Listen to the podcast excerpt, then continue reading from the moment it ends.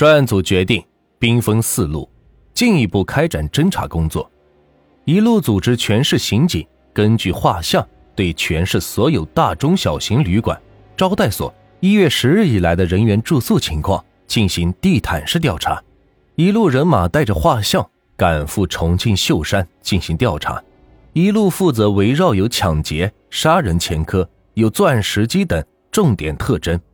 对全省各大监狱服刑后释放不久的人员进行摸排。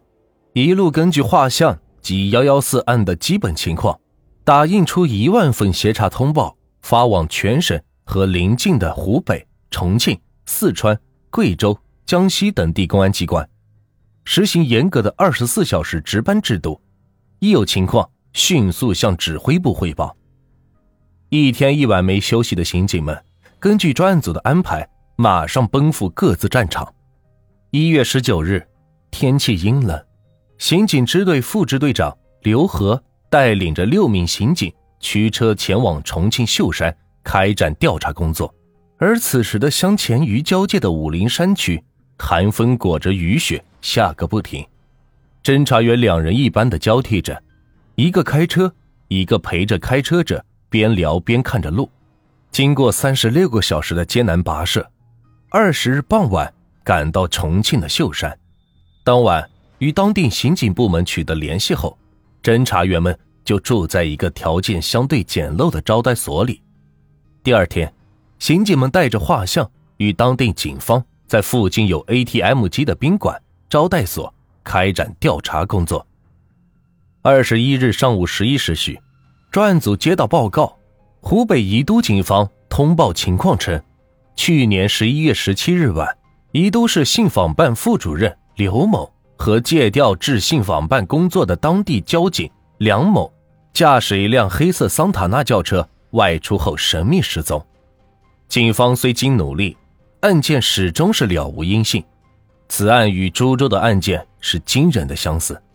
黄进阁副局长立刻电告正在重庆秀山的刑警支队副支队长刘和，让其带领一名侦查员先赶赴湖北宜都调查，一有情况就立刻报告指挥部，派人增援。二十一日下午两时许，安排好重庆秀山的调查工作后，刘和副支队长带领着侦查员燕海立即驱车经湘西山区前往张家界。国家森林公园交界的湖北宜都市，由于连日雨雪连绵，湘西崎岖的山路有的结了薄薄的冰，有的有几十厘米厚的雪。为了尽快核实湖北宜都警方传来的消息，他给车子装好了防滑铁链，慢慢的往前开着。二十一日深夜十二时许，一直在专案组指挥部等待各路人马消息的局领导，知道刘和、燕海两人到达了张家界市。为了他们的安全，局领导要求他俩就地休息，第二天检查车辆，带足干粮再上路。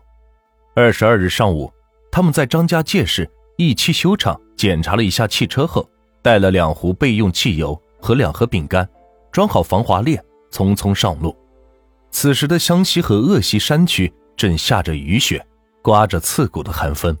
他俩过雪山，钻漏洞，因天气条件恶劣，路况差。路上其他车辆都选择了休息，但他们为了不耽误侦破时间，选择了继续上路。在湖北恩施境内，他俩驶上了崎岖的盘山公路，方圆数百里渺无人烟。没想到，在一处急弯处，路面有点坍塌，因雪光反照，燕海没注意，车子下侧滑，将正在轮着休息的刘和惊醒。刘和下车往旁边一看，是几十米深的山沟。刘贺在附近搬来了几块硬石头，填平了坍塌处。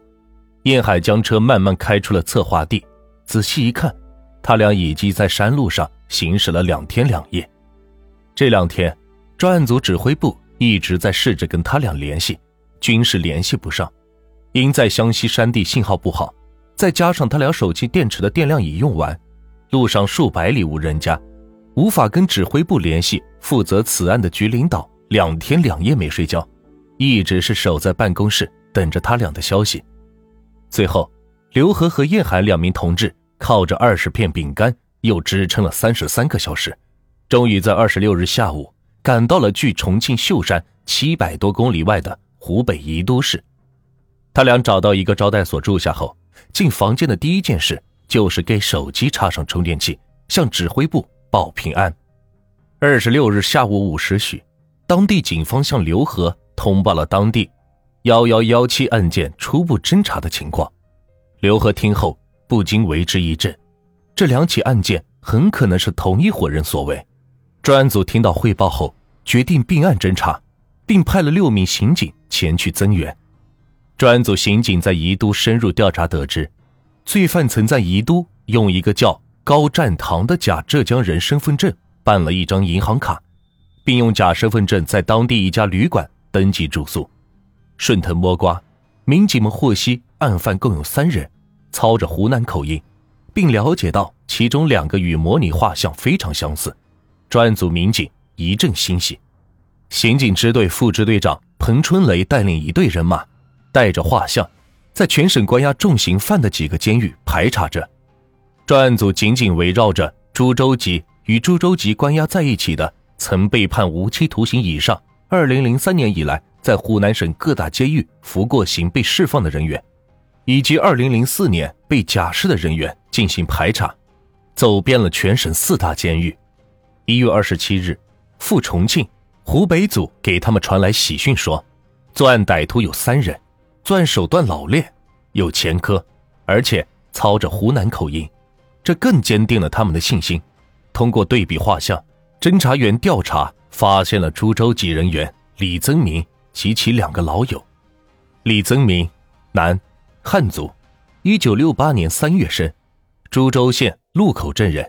一九九二年因贪污罪被判无期徒刑，二零零四年四月获假释。彭斌文，男。汉族，一九六六年一月生，平江县城关镇人，一九九零年因抢劫、盗窃被判刑，后因一次逃脱被抓加刑，二零零三年四月刑满释放。杨树，男，汉族，一九七四年六月生，凤凰县城关镇人，一九九二年刚好十八岁的杨树才从学校毕业，无所事事而伙同他人在湖南益阳市朝阳区。抢劫并杀害一摩的司机，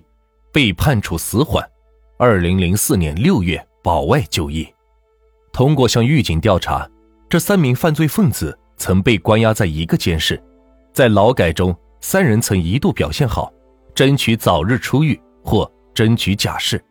专案组从湖北宜都警方调查获悉，在宜都劫车杀人的犯罪分子作案后逃往湘西山中，就会失去踪影。推断有熟悉湘西的人参加作案，再联想到株洲幺幺四案中一定有株洲人的判断，专案组确定李增明、杨树、彭斌文等三人有重大作案嫌疑。一月三十日，专案组指挥部分析，临近年关，三名歹徒自恃作案手段老练，没有留下任何蛛丝马迹，可能均已潜回老家过年。